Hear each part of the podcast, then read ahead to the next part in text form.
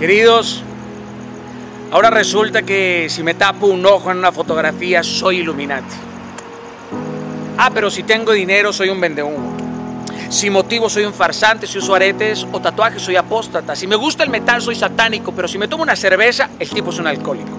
Si digo grosería soy un condenado, si me gustan los triángulos soy masón. Si me llevo con budistas, sacerdotes y rabinos, el tipo es ecuménico. Si deseo la libertad de los pueblos, soy un falso profeta. Si me gustan los gatos, qué tipo tan más raro. Si confronto a mi presidente, soy un capitalista de mierda. Si viajo a los Estados Unidos, trabajo para la CIA y si amo a Venezuela, ya no amo a México. Ay, si como en un buen restaurante, soy un insensible con los que pasan hambre. Si me gusta soñar, es un romántico loco. Si hablo de la depresión, me solicitan un doctorado. Si uso ropa extravagante, me dicen es que así no se vestía Jesús, Daniel. Si ayudo a millones, se quejan porque no ayudo a billones. Carajo, nada les cuadra, nada les cabe. Todo lo ven vacío porque tienen un hueco imposible de surcir. Porque solo buscan que otros sean peores para así no tener que voltear a ver su propia mierda y su propia miseria. Al final de todo, esta sociedad tiene la capacidad de juzgar a todos menos a sí misma. Porque ser quienes somos es el mayor éxito que puedes tener en la vida.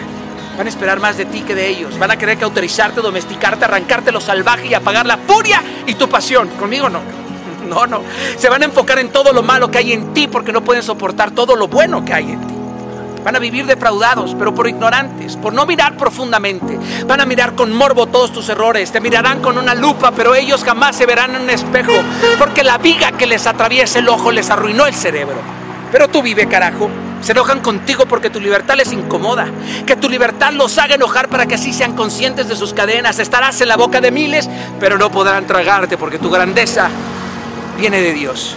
No entienden cómo algo tan vil como tú es colocado en lugares de alto impacto e influencia. No les da la cabeza porque lo tuyo no se discierne con esto, sino con el espíritu, no con la sabiduría del mundo. Ellos te ven como algo terminado, pero Dios te ve como una obra maestra, aún en proceso. La mayoría de las desilusiones están sustentadas en suposiciones, prejuicios y absurdas expectativas. Tú eres lo que Dios dice que eres, no lo que el mundo dice que eres. Mi vida está consagrada a Cristo y solo a Él le doy explicaciones y le rindo cuentas. Te lo pido. Que tu identidad esté sustentada en Él, no en lo que opinan los demás. De ahí en fuera, todos pueden esperar a quienes merecen tu tiempo y otros solo tu prisa. Son incómodos un incómodo para el mediocre, para el infiel, para el que hace como que le importan las ovejas, pero solo le importa la borrega.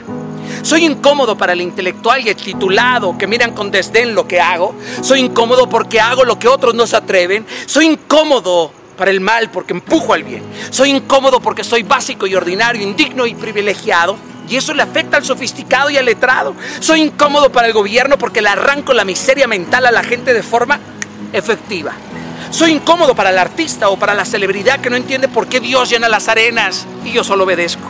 Soy y seguiré siendo incómodo y entre más se ríen, más grandes serán los hechos. Y así espero la redención y adopción de mi alma en lo eterno.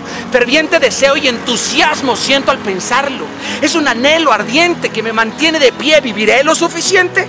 No lo sé. Pero sí viviré lo necesario para llegar a la meta. Y lo haré ardiendo de pasión y lleno de amor. Esto es un grito de libertad a todos los cautivos por las críticas. ¡Vivan, coño! Arránquese las cadenas porque muchos disfrazan su cobardía de moralidad. Les brotan la inquisición que llevan por dentro. Trasladan su frustración contigo porque están tan enojados con ellos por no ser valientes. Qué gran momento, ¿no? Qué momentazo en la vida donde dejas de parecer y comienzas a ser. Por favor, sé antes de hacer y vive feliz porque la felicidad no perdona la cobardía. Que si grito, que si soy intenso, lo soy.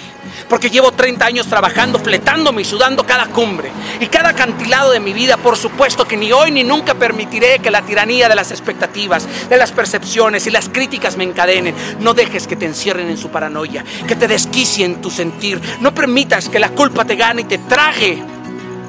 Sé, vive en libertad en la libertad de saber en dónde quieres estar y en dónde te quieres ir. Mi voz no está sujeta a las opiniones. No, querido. Quien se quiera ir, que se vaya, pero no que se quede en la mitad de la puerta porque estorba. Las críticas es un requisito de la grandeza y te aseguro que no le caerás bien a todos al final. Pero al final de la vida te gozarás sabiendo que tú te atreviste y ellos no. Camina como lo hacen los búfalos, vuela como lo hacen las águilas, ruge como lo hacen en la tribu de Judá. Yo soy el capitán de mi barco y el mayordomo de mi vida y si no te gustan mis sueños, acomódate muy bien, querido, porque aún no has visto lo que Cristo va a hacer con mi obediencia y con mi pasión. Capisci? ¡Ah! ¿Lo hice?